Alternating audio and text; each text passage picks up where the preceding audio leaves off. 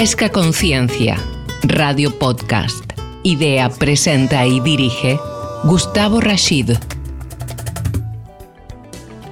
¿Cómo les va? Un nuevo programa de nuestro Pesca Conciencia Radio, eh, nuestro soporte eh, digital de pescaconciencia.com.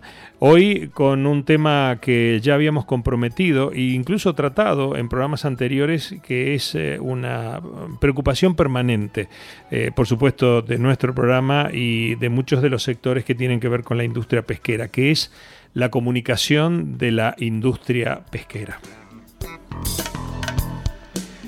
Para ello nos acompañan hoy sendas invitadas en estudio eh, nuestra directora de MSC en España y Portugal, Laura Rodríguez. Gracias por estar con nosotros hoy aquí en nuestro programa. Laura, bienvenida. Gracias Gustavo por invitarme, un placer. También eh, nos acompaña, por supuesto, ya ha participado en algún programa cuando estuvimos eh, por allá, por el País Vasco, nuestra colega y compañera Leire eh, guiarte. Leire, eh, ¿cómo estás? Eh, es un placer volver a contar contigo. Hola Gustavo, buenos días igualmente. Gracias por la invitación. Bueno, Leire es coordinadora de la asociación Bermeo Tuna World Capital. Eh, aunque bueno, oficialmente es secretaria técnica, pero eh, realmente nos eh, da un gran placer volver a, compartir contigo, Leire, algo que incluso en el programa que estuvimos haciendo allá en el País Vasco, lo charlamos un, un poco en la antesala del programa, es decir, oye, ¿qué más podemos hacer todos los días por la comunicación del sector pesquero? ¿Es así, Leire? Así es, así es. Veíamos ¿no? que había una gran necesidad por toda la industria pesquera, bueno, incluso por toda la cadena de valor, de comunicar los esfuerzos que se están haciendo, ¿no? sobre todo en materia de sostenibilidad, que bueno, que en más ámbitos también, pero bueno, que sí que hay una necesidad de socializar, de comunicarlo y bueno, y de dar a conocer al, tanto al sector como al público en general lo que se está haciendo en la industria. Eh, Laura Rodríguez, eh, bueno, indudablemente MCC es una organización eh, importantísima, de una gran jerarquía, y a ti que, bueno, de alguna manera te toca transitar y llevar adelante este tema, también es importante tu opinión en relación a lo que significa la comunicación del sector de nuestra industria. Sí, efectivamente, para MSC la comunicación es una gran parte del trabajo que hacemos. Eh, nuestra misión es eh, reconocer y premiar la pesca sostenible, es decir, acercar a la sociedad las buenas prácticas y para ello la comunicación pues es una herramienta fundamental. Eh, una peculiaridad que una directora, eh, digamos, de la organización en España y Portugal también lleva adelante la portavocía del tema comunicación? Sí, bueno, tenemos tres personas trabajando en comunicación en el equipo de MSC España y Portugal somos ocho y tres en comunicación para que eh, te hagas una idea de la importancia que le damos. Muy buena, muy buena. Y efectivamente la labor de portavocía la suelo desarrollar yo, aunque también en, otras ocasiones pues hablan eh, los compañeros que llevan el tema de pesquerías, ¿no? porque son expertos en, temas más científicos y también ellos hacen de portavoces en ocasiones. Eh, esta estrategia eh, de comunicación general de MSC y en España, digamos, va dirigida en general a determinados públicos, ¿no? quizá el que más les interesa a ustedes, que es el consumidor. Sí, bueno, nosotros eh, trabajamos en muchos ámbitos. Por un lado, trabajamos hacia el sector pesquero, es decir, tenemos que explicar qué es el programa MSC, cómo pueden certificarse, por qué puede ser beneficioso, les puede aportar valor eh, certificarse con nuestro estándar. También hablamos con las empresas, es una comunicación business to business que llamamos, ¿no? Para que las empresas apoyen a las pesquerías certificadas, desarrollen políticas de compra responsable de pescado y, eh, por supuesto, hacia la, hacia la sociedad, ¿no? hacia el consumidor. Aquí hablamos de una comunicación general sobre los océanos, porque en general estamos desconectados del mar, más allá del turismo o del ocio, y entonces hay que eh, trasladar un mensaje eh, básico de por qué son importantes los océanos y luego hablar de la pesca y por qué la pesca es relevante y lo importante que es en nuestro país Y, por último, y, lo que más conecta con nuestro trabajo, que es la pesca sostenible.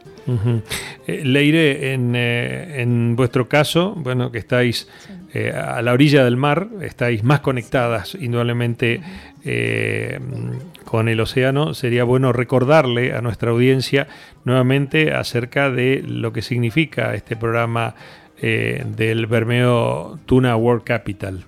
Sí, bueno, eh, Tuna World Capital, como ya explicamos la vez anterior, es una asociación público-privada que promueve la sostenibilidad en torno al atún y, bueno, desde nuestra perspectiva, pues eh, también un poco en la línea que, que, comentaba Laura. Bueno, esto es una asociación que a día de hoy está conformada por 35 socios del ámbito público y privado y bueno, nuestra, bueno, nuestra ambición, objetivo es llegar, llegar a más, ¿no? Entonces, pues bueno, para, para lo que utilizamos nosotros para eh, comunicar nuestra acción, nuestra, bueno, sobre todo nuestra causa, ¿no?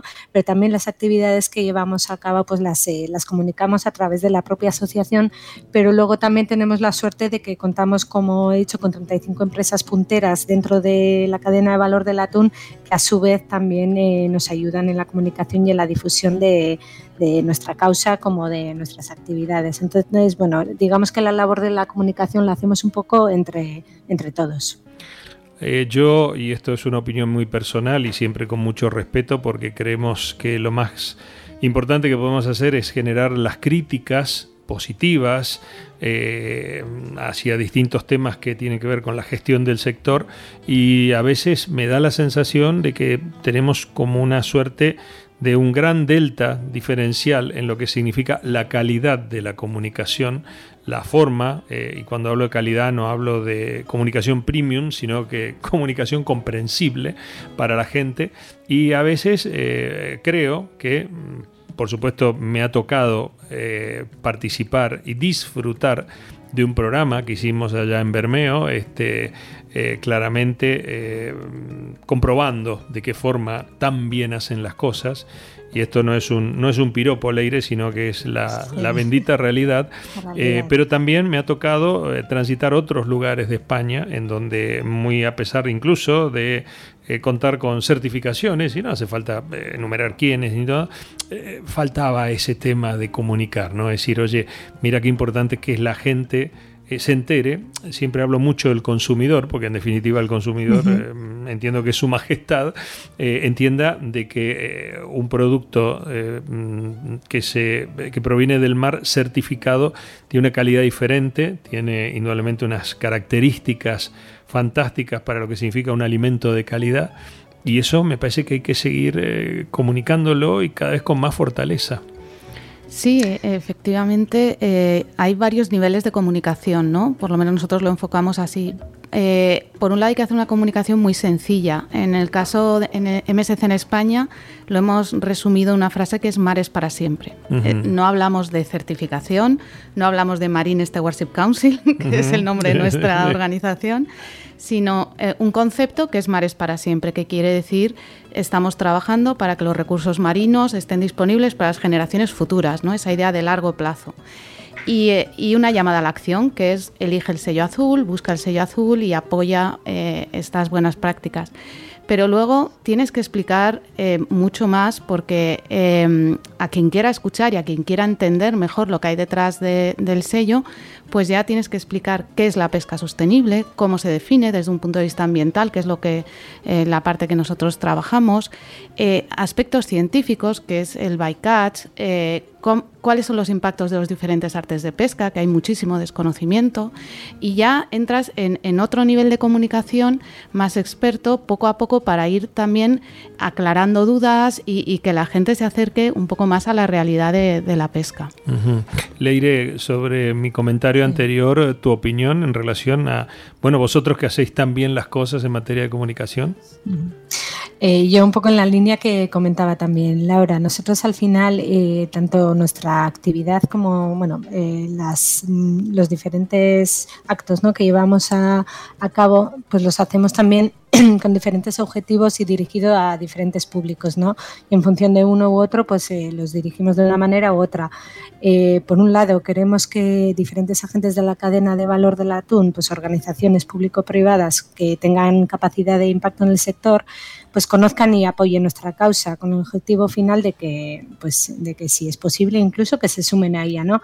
Actualmente, como decía, somos 35 organizaciones y bueno, este llamamiento, bueno, por hacerlo así, es para que nuestro mensaje llegue más lejos, de forma que nuestras acciones tengan una mayor repercusión y un impacto positivo en un ámbito más amplio. ¿no? Y por otro lado, pues este, lógicamente queremos llegar a la sociedad en general porque bueno, creemos que es necesario que los consumidores y la sociedad en general conozcan la, situación y los problemas que existen en el sector de la pesca y pues como puede ser la sobrepesca o la pesca ilegal, ¿no?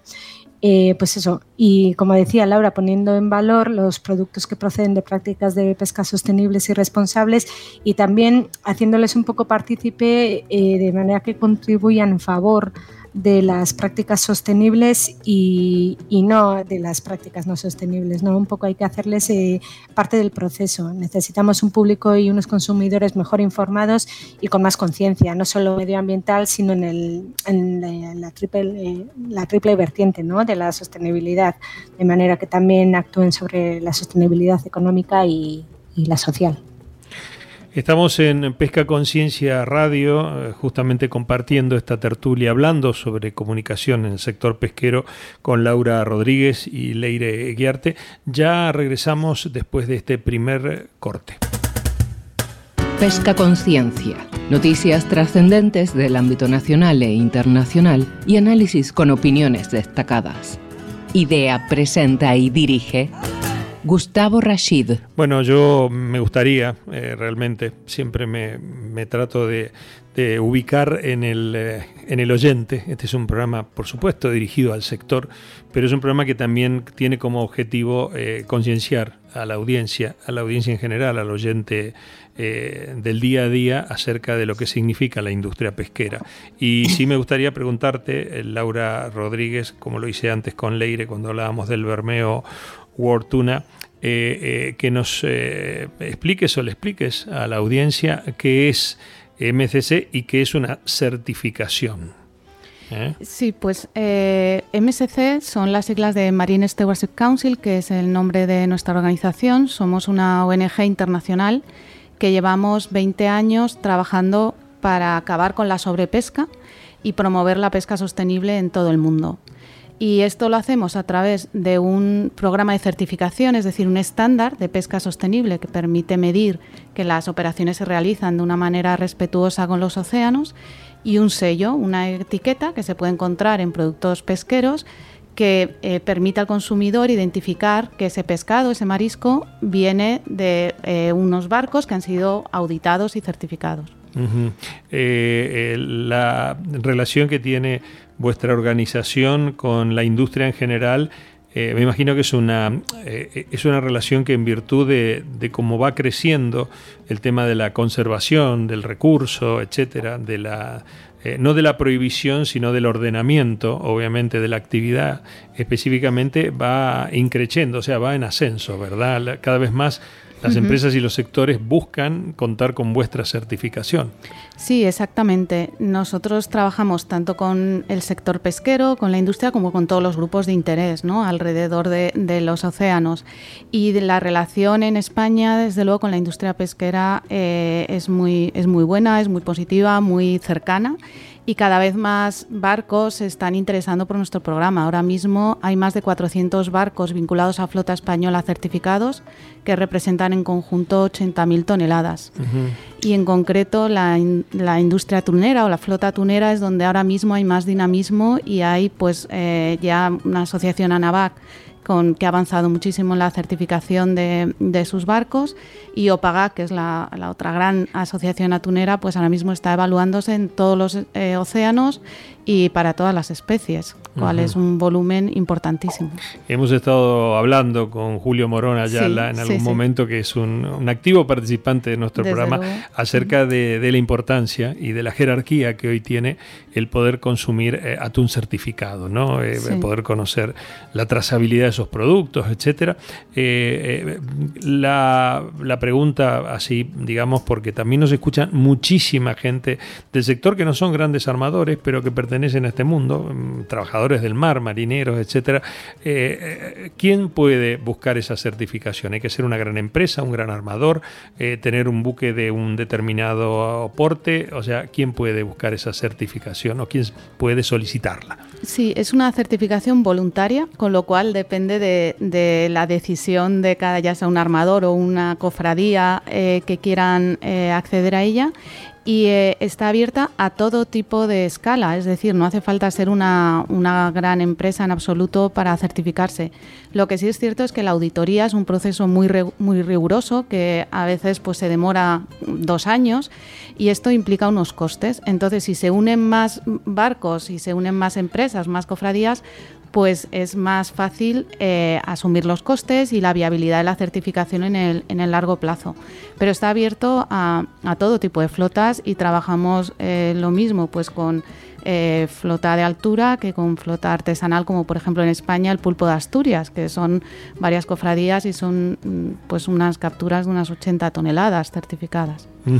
Eh, hablamos eh, permanentemente en muchísimos programas, en realidad, con el tema atún, ¿no? Eh, y la pregunta es, Leire, eh, ¿por qué el atún? ¿Qué, pasa con el atún para, para dedicarle este proyecto eh, en el cual estáis transitando y, cómo lo, sociabilizáis? bueno, principalmente porque consideramos el atún es el recurso pesquero más importante del mundo, ¿no? Diríamos, representa creo que el 20% del valor de la pesca mundial. Y bueno, y muchos países eh, dependen en gran medida de esta especie pues para la alimentación, medio de vida y empleo y cultura ¿no? de los mismos países. El atún además eh, decimos que es una fuente de proteínas natural y saludable que es básica en la alimentación humana y, y solo por ello pues debería de ser garantizado para las generaciones futuras. Y, bueno, eh, lo que pasa es que actualmente la pesca mundial del atún se sitúa por encima de los eh, aproximadamente 5 millones de toneladas de capturas anuales y esto eh, sitúa pues, en un 86% de rendimiento máximo sostenible. ¿Y eso qué quiere decir? Pues que no contamos con margen para aumentar la pesca del atún, garantizando la, la explotación de las poblaciones en condiciones económicas, medioambientales y sociales sostenibles. Entonces esto, si lo sumamos al aumento de la población y el cambio climático, pues se convierte en un recurso estratégico, no, no solo un alimento base, sino también en un recurso, escaso. Eh, eh, ¿Y por qué eh, este proyecto, digamos, una pregunta, ¿no? Se centra en Bermeo, tenéis un pueblo maravilloso, pintoresco, fantástico, pero pequeño, ¿y cuál es el mensaje que vosotros estáis tratando de difundir? Bueno, efectivamente, como dices, Bermeo es un pueblo pequeñito, un pueblo costero vizcaíno de alrededor de 17.000 habitantes, pero que ha conseguido ser reconocido no solo por las hazañas e hitos históricos ¿no? en el inicio de la pesca al atún que todos conocemos, como las campañas de Dakar, que también, sino que también pues eh, solo las empresas de Bermeo son capaces de capturar, esta es la cifra general que siempre decimos, ¿no? que capturan el 10% del atún tropical de todo el mundo, que, es mucho decir, que un pueblo como Bermeo sea capaz de acoger estos volúmenes. Y aparte de eso, pues hay otras muchas razones que también la hacen merecedora ¿no? del título de capital mundial del atún, como decimos, que pueden ser pues la cantidad de conserveras de, de renombre internacional que tienen sede aquí y también la pues la enorme flota que tenemos, ¿no? con 50 barcos de altura, 28 barcos de bajura, que crean más de 6.000 puestos de trabajo directos e indirectos. Y bueno, además de empresas de bienes de equipo y empresas de construcción naval, etcétera. O sea que bueno, todo ello hace que Bermeo sea pues un epicentro ¿no? en el sector del atún. ¿Qué, qué qué fantástico es eh, justamente cuando ponemos a debate o a charla o a tertulia en nuestro programa de radio eh, poder encontrar estos testimonios, ¿no? Es decir, eh, hay muchísimos lugares dentro del, gran mundo de que significa la industria pesquera, en este caso estamos hablando de, España y en el caso tuyo España y Portugal, en donde se están haciendo las cosas bien. Vosotros ya, tenéis 10 años de trayectoria. cuéntanos algunos, algunos baremos, algunos valores de crecimiento de lo que ha acontecido durante estos 10 años de, de, vida o de trayectoria? Sí, pues como dices, acabamos de celebrar nuestro décimo aniversario, que ha sido un momento muy bonito de, bueno, pues de, hacer balance ¿no? de esta primera década, que dentro de un sector como la pesca, que es milenario, 10 años, pues es, un suspiro, pero, bueno, ha sido muy importante, ha sido un trabajo muy intenso porque ha habido una primera etapa de dar a conocer y, y sí que al inicio pues había bastante reticencias a, lo que podía significar una certificación, pues no, no se entendía muy bien y sin embargo eso ha cambiado totalmente y sobre todo en los últimos cinco años eh, se ve una visión desde todos los puntos de vista, tanto del sector pesquero como desde las empresas, eh, mucho más abierta y mucho más de entender que MSC es una herramienta que puede ayudar a, los objetivos, ¿no? que al final los objetivos de todos es que los océanos estén bien conservados, comunicarlo, tener una eh, herramientas para medir esos progresos y para saber que se están haciendo bien las cosas. Y, em, y ahora mismo pues tenemos flota certificada de, bacalao, de en Mar de Mares, que además ha estado aquí recientemente uno de sus representantes, ¿no? Iván López aquí hablando. Sí, sí, efectivamente hemos estado. Iván, otro, otro participante permanente de nuestro programa. Pues eh, uno de los pioneros en, certificarse con MSC en España. Tenemos también en, el Cantábrico, pues la flota cántabra, vasca, con barcos asturianos y eh, que están en la certificación de la anchoa del Cantábrico, del Bonito del Norte también de la sardina del Golfo de Vizcaya, el pulpo de Asturias que he comentado antes y la flota tunera importantísima que se ha certificado pues ya eh, eh, que también es miembro de Bermeo Tuna World Capital, por supuesto, eh, barcos vinculados al grupo Gealsa también y de Anavac, como, como he comentado antes, ¿no? que varios otros miembros. Em, y, en general, pues eh, el balance por la parte de pesquera importantísimo y por la parte de producto de volumen certificado que se vende en España, pues ya estamos en torno a las 20.000 toneladas de pescado certificado, que es un aumento muy importante, pero dentro de todo el consumo que tenemos en España es todavía un porcentaje muy pequeño y creemos que ahí es donde hay que todavía eh, apostar mucho más y ponernos pues al nivel de otros países en Europa, ¿no? donde el consumo de pescado con, sellos de certificación es muy alto. El sello MSC eh, es un sello de calidad, digamos, eh, internacional. puede venir, digamos, un, un, armador argentino o peruano y solicitar la certificación, hacer los trámites, me imagino que deben ser intensos y rigurosos y poder contar con ella. Sí, sí. Eh, eh, bueno, es un sello de sostenibilidad, más que calidad, calidad desde el punto de vista de sostenibilidad, no tanto de la calidad del producto.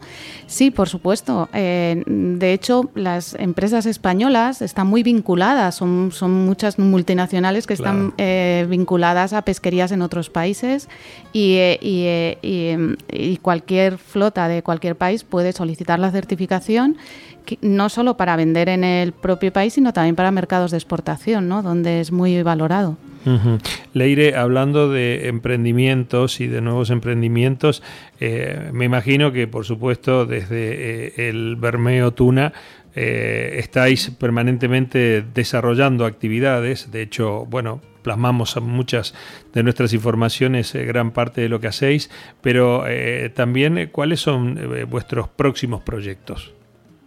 Pues eh, eh, mira, justamente en esa línea, en la línea de la innovación y el emprendimiento, tenemos ahora próximamente un nuevo evento, una nueva actividad que, que bueno, que parte de nuestro clásico ya innovatón que organizamos desde Bermeo Tuna, bueno, lo que hemos eh, desarrollado esta vez es eh, un concurso de innovación abierta para la búsqueda de soluciones que, que, den respuesta a un gran reto ¿no? al que se enfrenta la actualidad del sector de la pesca al atún, que en este caso es un reto que hemos elegido, entre otros muchos que tiene el sector, ¿no?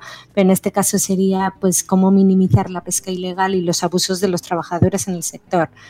Y bueno, el objetivo de este concurso es buscar soluciones que sirvan para construir nuevos modelos de negocio que den eh, solución a este reto. Y además, pues se cuenta también con la ayuda de expertos y expertas en el sector y áreas vinculadas, pues que ayudan a los participantes a dirigir y, solventar las dudas que puedan tener en la resolución de, este reto. Eso es como así lo más próximo que tenemos. Y luego ya eh, fuera de eso, el año que viene eh, tendríamos lo que es hasta el momento el proyecto, el evento más importante para, para Bermeo Tuna Forum, ¿no? O sea, Bermeo Tuna World Capital, ya lo desvelado, que sería la organización de Bermeo Tuna Forum en el Día Mundial del Atún, el 2 de mayo. Y bueno, y esto sería pues un foro internacional de debate y reflexión en torno a la sostenibilidad del atún con, con el objetivo de impulsar eh, la firma de lo que sería el Acuerdo de Declaración Internacional por la Sostenibilidad del Atún, que lo promoveríamos desde Bermeo Tuna World Capital. Qué bueno, qué bueno. A mí me gustaría hacer un, llamado público. Tenemos una audiencia inmensa que agradecemos con, todo el cariño del mundo, eh, en donde eh, echo de menos, por supuesto como hombre vinculado a la comunicación del sector, eh, en estos grandes eventos, siempre un capítulo o una mesa de debate o información sobre comunicación en el sector. Se comunica mucho tema, por supuesto, empresario, mucho tema científico, tecnológico, etcétera, pero no, no hay nunca una presencia. Lo único que hacemos los medios es cubrirlo, lo cual está muy bien, pero también eh, me parece que sería interesante para concienciar a gran parte del sector, esto es empresas, organizaciones eh, y demás actores, que la comunicación es importante y mientras más conciencia haya sobre ella, más profesionalización va a haber acerca de la comunicación porque la industria pesquera se está transformando, no digo en una ciencia exacta, pero sí casi es, es una ciencia eh, y la forma en que se comunica eh, debe ser realmente mm, tan profesional como la evolución misma que está teniendo esta industria pesquera, que no es la misma que hace 10 años cuando comenzabais con la certificación o hace más de 20 cuando empezaba yo a trabajar en los primeros pinitos en este tema de la comunicación eh, y me imagino que por supuesto mucho más de esto que has dicho tú milenario. ¿no? Eh, además porque es una industria de, trabajo y esfuerzo casi yo diría endogámica, ¿no? No, no mira mucho para fuera, sino que está ahí cerrado, es difícil hablar con algunos armadores a veces, invitarlos al programa. Hablo de la experiencia personal, ¿no? No estoy citando ningún otro ejemplo más que lo que nos ha tocado vivir y a veces, oye, yo, ¿y qué voy a ir a decir yo ahí? Pues mira, tienes para contar para, libros, ¿no? Para editar libros y me parece que tiene que salir un poco eso y, en este momento en que siento y percibo eh, por mi eh, digamos, este, conducta mnemotécnica periodística de olfato, que se está juntando gente maravillosa, cuando digo gente, gente que representa organizaciones como vosotras eh, y que están eh, juntándose para hacer cada día las cosas mejor. Y eso es auspicioso, es bueno y nos hace muy bien y nos devuelve la fe también, ¿no? Porque a veces las cosas se hacen muy mal. Leire decía recién algo que me da pie para preguntar acerca de Claro, también hay otra pesca, eh, no solamente la que eh, abusa de los caladeros, sino que también eh, abusa del el trabajo de los hombres. Hay una flota o hay una pesca que utiliza mano de obra esclava o cuasi esclava y que por supuesto tampoco respeta ni siquiera las directivas de las organizaciones regionales, etcétera, etcétera. Eh, me gustaría contar con vuestra opinión, si más que nada personal, no, no institucional, acerca de, de qué significa ese peligro de todo ese otro sector. Yo le llamaría, para ser eh, lo más liviano posible, irrespetuoso eh, de, de, lo que significa desarrollar una actividad en forma sostenible o sustentable. Sí, bueno, es una lacra y es una vergüenza que yo creo que, que todo eh, sigamos hablando de esto a día de hoy, ¿no? Y yo creo que es una eh, preocupación muy grande que hay. Eh, bueno, en, el sector, en MSC, yo creo que en todos los que trabajamos en relación con los océanos, que, que siga existiendo esclavitud en, barcos o que pueda haber riesgo de vulneración de los derechos humanos en, fábricas. Eh, eso es una realidad, desgraciadamente, eh, y, la cuestión es cómo, cómo abordarlo. ¿no? Y es cierto que se ha empezado a abordar tarde. el Código de Conducta de la FAO del año 95, que es donde se basa el estándar de MSC, tiene un enfoque ambiental y ha sido mucho más tarde cuando se ha empezado a hablar de las cuestiones sociales. En, el caso de MSC, nosotros la verdad es que hemos ido muy despacio con, este tema. eh, hemos considerado que nuestro expertise es ambiental y no social y por lo tanto eh, siempre hemos querido apoyarnos más en, los expertos en los temas sociales. Hemos incorporado ya desde hace eh, varios años mecanismos para asegurar que el trabajo esclavo, el trabajo infantil, no está en flotas certificadas con MSC o en fábricas que tienen la cadena de custodia MSC. Y, y es pasos muy pequeños, poco a poco, ya en las fábricas, por ejemplo, en países que se consideran de, riesgo, tienen que hacer una auditoría social con un esquema social reconocido. Em, y, bueno, y estos son temas que, hay que hacer mucho más, pero nuestra visión es apoyarnos en otras iniciativas, es decir, no desarrollar como MSC un estándar social, sino colaborar con, otros estándares más especializados en este ámbito. En este grupo que, como digo yo, se, siento que se forma de gente que hace bien las cosas, el sector empresario tiene un rol eh, fundamental, eh, porque es también un poco la correa de mm, final de tracción con los consumidores y queríamos que la empresa esté en este programa de hoy eh, hablando sobre comunicación y dijimos vamos a invitar al director de comunicación de Balfegó, a Joan Grau, quien ya está con nosotros. Joan, ¿cómo estás? Muy bien, muy a gusto y muy contento de estar aquí con vosotros de nuevo. Estamos compartiendo este programa con Leire Guiarte y con Laura Rodríguez, que creo que conoces a, ambas eh, compañeras, hablando sobre justamente la lo que yo digo, eh, la, calidad de la comunicación de, nuestra industria en todos los estamentos. Y bueno, vosotros sois, ya hemos hecho algún otro programa contigo, eh, un claro ejemplo de cómo se hacen bien las cosas, ¿no? Eh, Joan, en materia de comunicación. Sí, al final nosotros lo que intentamos hacer es, explicar y, y, contar lo que somos, ¿no? Y creo que ese es el primer éxito de nuestra comunicación, porque todo lo que decimos lo sentimos de verdad son valores que, forman parte de nosotros, son creencias que tenemos muy intrínsecas, entonces eh, comunicarlos es muy sencillo, ¿no? Hay que crear una historia, la historia existe.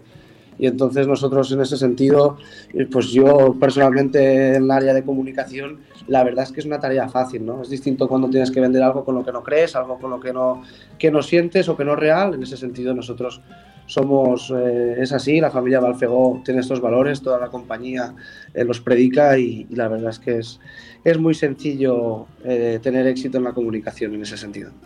Lo, transmitís, lo transmitís tanto que, este, hasta, hasta invitáis a, nadar con los propios atunes.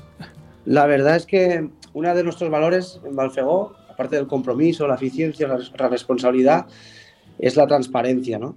Entonces, en nuestro caso, nosotros abrimos las puertas de nuestra casa, así lo hemos hecho cuando hubo la crisis del atún rojo en el 2007. Desde el primer minuto abrimos la puerta de nuestra casa, los medios de comunicación podían ver cómo era nuestra actividad, el, consumidor final, la gente de pie, también puede ver nuestras instalaciones y nadar con ellos. Y de alguna forma lo que intentamos es transmitir el amor que nosotros sentimos por el atún rojo y hacerlo en, toda, en, distintas facetas, como es el, nadar con atunes en el Tunatur o en Tunateca, donde intentamos eh, realzar el producto, concienciar sobre la importancia de hacer un consumo responsable y de informarse de, sobre qué tipos de túnidos existen y, cómo, y cómo están cada uno de ellos. ¿no? Entonces lo que intentamos de alguna forma es abrir nuestro corazón y compartirlo con toda la gente que podamos. Hay, eh, eh, podéis interactuar entre, entre vosotros. Eh, la pregunta es para todos. ¿Hay una, una real valoración en el ámbito de la industria pesquera, o sea, digo, adentro y fuera de ella, de, de estas organizaciones y estas empresas que hacen bien las cosas versus los que no las hacen tan bien? ¿Hay una valoración? Sí, por supuesto. Y, yo quería enlazar un poco con lo que has comentado anteriormente respecto a que el sector necesita comunicar más. Eh, yo creo que aquí ha habido un cambio enorme, por lo menos yo en estos 10 años que llevo en MSC lo he visto claramente. Y eh, eh, cada vez hay más comunicación y mejor sobre lo que se está haciendo. Otra cosa es si eso realmente está llegando a la sociedad y, logra compensar las malas noticias que, también llegan, ¿no? Que está llegando más, si, lo malo o, lo positivo. pero, pero yo creo que ahora mismo pues eh, se está comunicando tanto desde las empresas como, como Valfego, que están bueno, muy cercanas al consumidor, como también desde las propias flotas, ¿no? que están ya dirigiéndose también de manera directa y explicando mucho mejor su trabajo. Eh, de alguna manera, Laura eh, habilita una pregunta que también me gustaría compartir con Leire y con Joan. Leire, eh, ¿notas ese crecimiento, ese incremento, esa mejora de la calidad de la comunicación? Eh, sí, yo iba a seguir también en la línea que comentabais. Eh, desde luego, eh, últimamente además ha habido estudios ¿no? sobre las decisiones de compra de los consumidores que cada vez son más responsables y exigentes a la hora de, a la hora de realizar sus compras.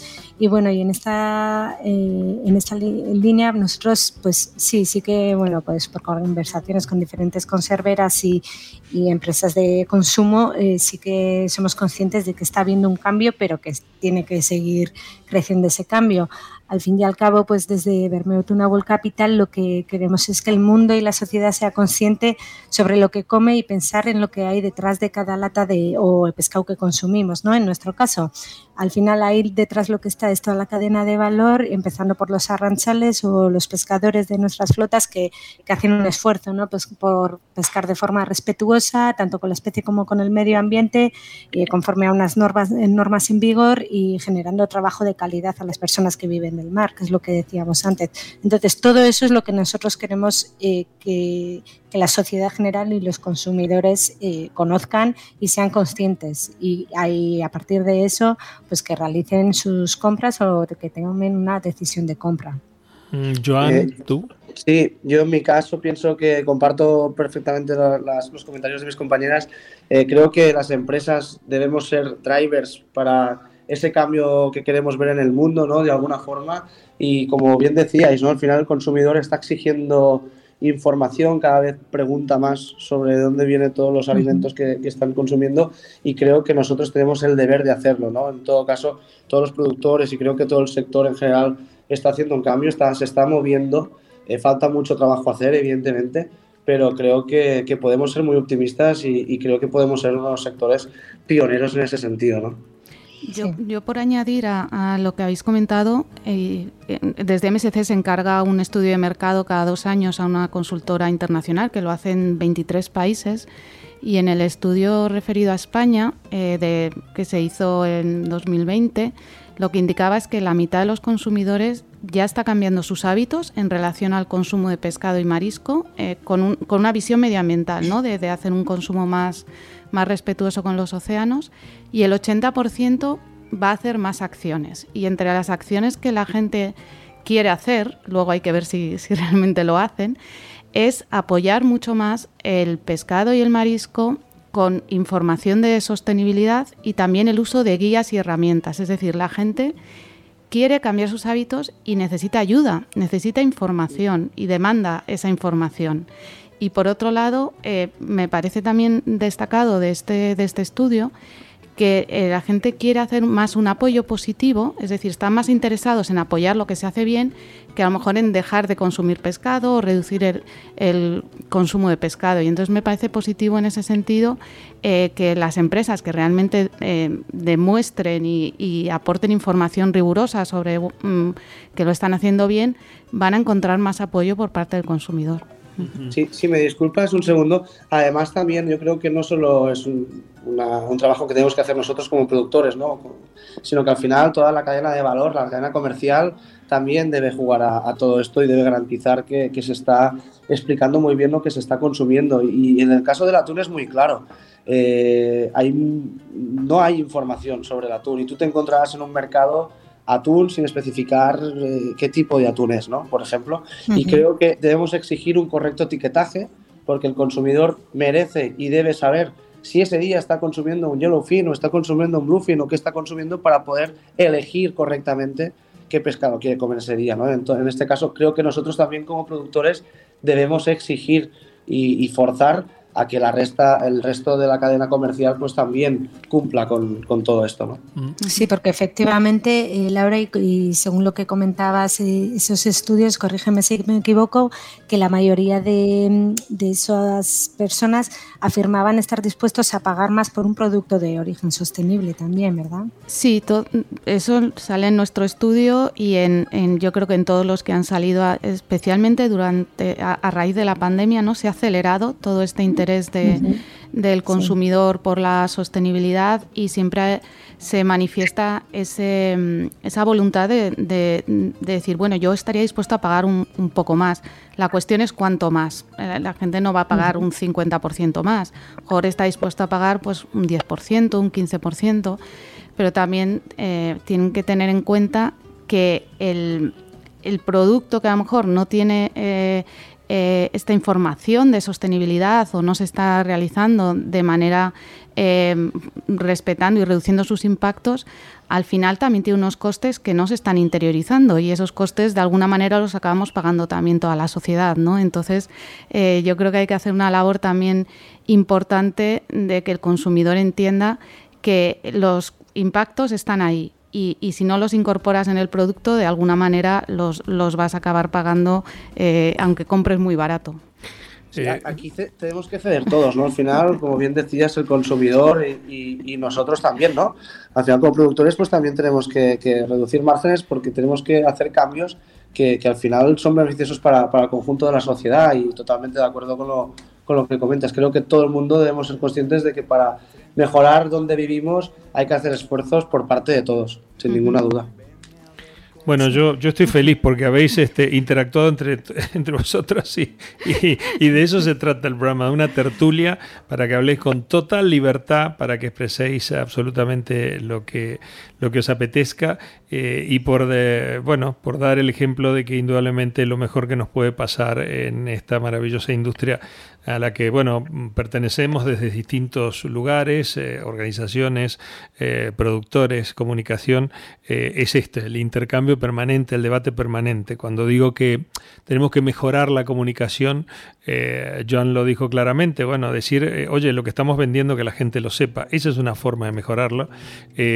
yo he citado también acerca de los eventos importantes que, que diseñáis, participáis y organizáis, que es importantísimo también incluir siempre algún capítulo que tenga que ver con la comunicación, no solamente la búsqueda de la cobertura por parte de los medios del, del, evento en sí, sino también decir, oye, vamos a invitar a comunicadores, periodistas, directores de comunicación de organizaciones, de empresas, etcétera, para también seguir debatiendo en este proceso o en este tema específico que es la comunicación, que además es un tema dinámico, va creciendo con la misma excelencia, o debería ir creciendo con la misma excelencia con la que está creciendo la, propia industria.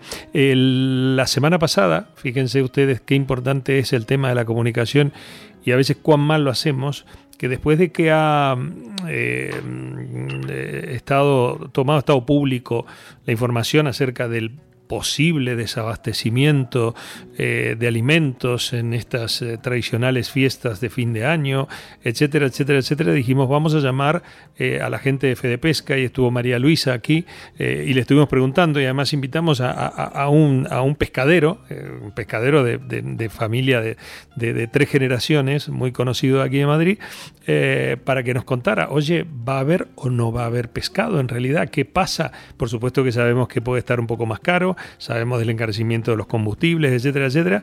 Pero bueno, el, programa rompió, o sea, con María Luisa y un pescadero, rompió el, índice de audiencia que nosotros vamos llevando de los programas y de su difusión, porque claro, la gente, la gente, no el sector, ni los técnicos, ni las organizaciones, este, ni la FAO, la gente estaba esperando esa información. Y por eso digo, te das cuenta que de algo que parecía tan simple, que se puede leer en la crónica de los periódicos de todos los días y de los medios generalistas, porque van y hacen las típicas entrevistas en las pescaderías para saber a cuánto está, eh, bueno, voy a decir el atún, porque si llego a decir otro pescado, mis dos otros contertulios me van a matar, pero a cuánto está el precio, etcétera, etcétera.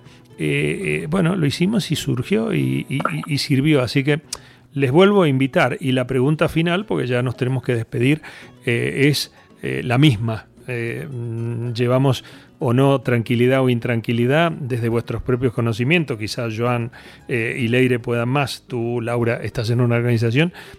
Vamos, ¿Va a haber desabastecimiento o vamos a poder disfrutar de los pescados y mariscos estas tradicionales fiestas de fin de año?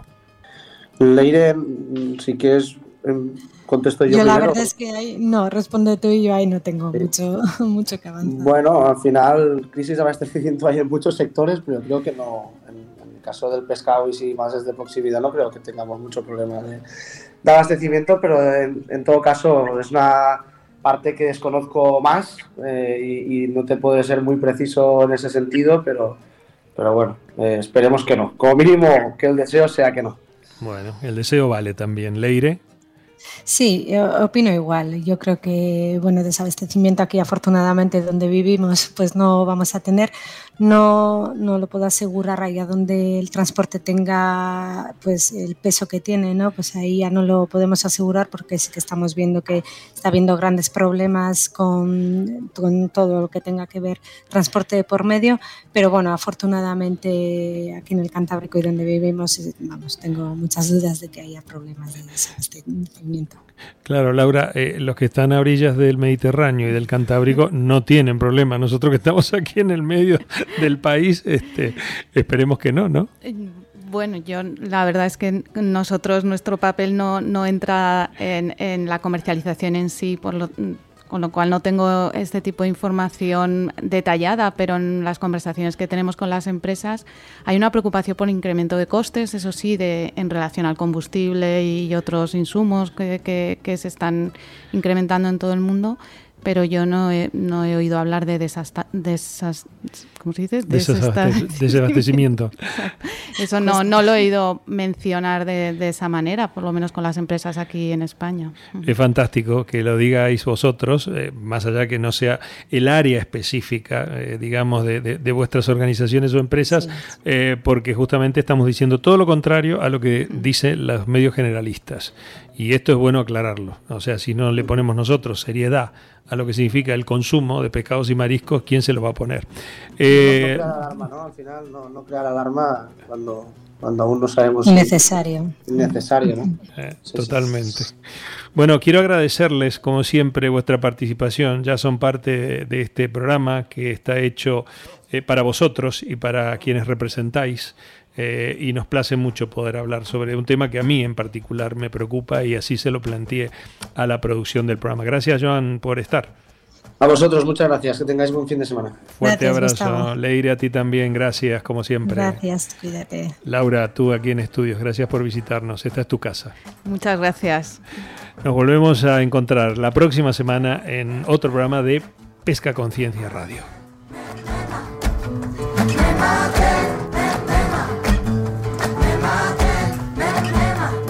Las cosas que mi gente quiere son las cosas que siempre he querido. Una copita para brindar y otras dos para los dos que vienen contigo. Los que no me subían a internet vacilando de amigos. Ahora que nos ponen la alfombrita roja, vienen conmigo. Me maten si no pueden entrar me muera no le puedo fallar. Yo sin esta gente, ¿pa' qué cojones quiero pasar? Me maten si no pueden entrar. Me muera no le puedo fallar. Yo sin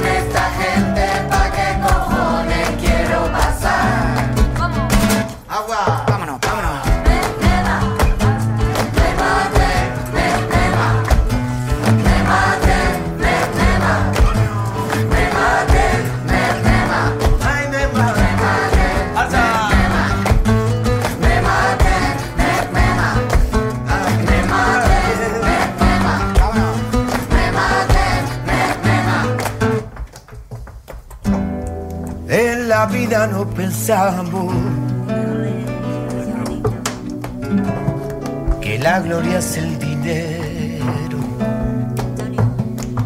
Pero, pero nos equivocamos.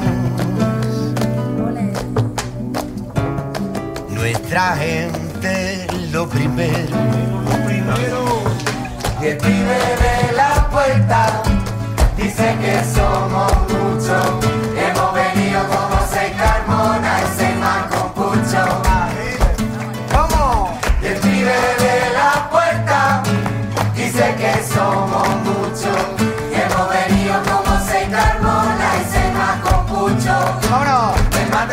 puede.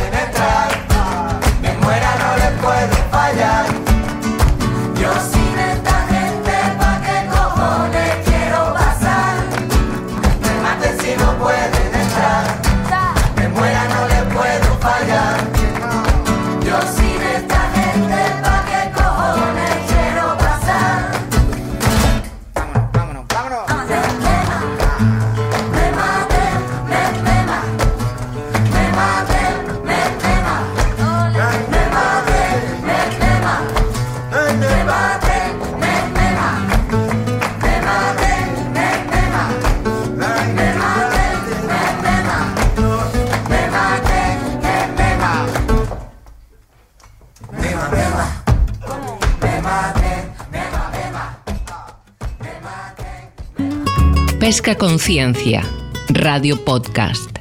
Idea, presenta y dirige Gustavo Rashid.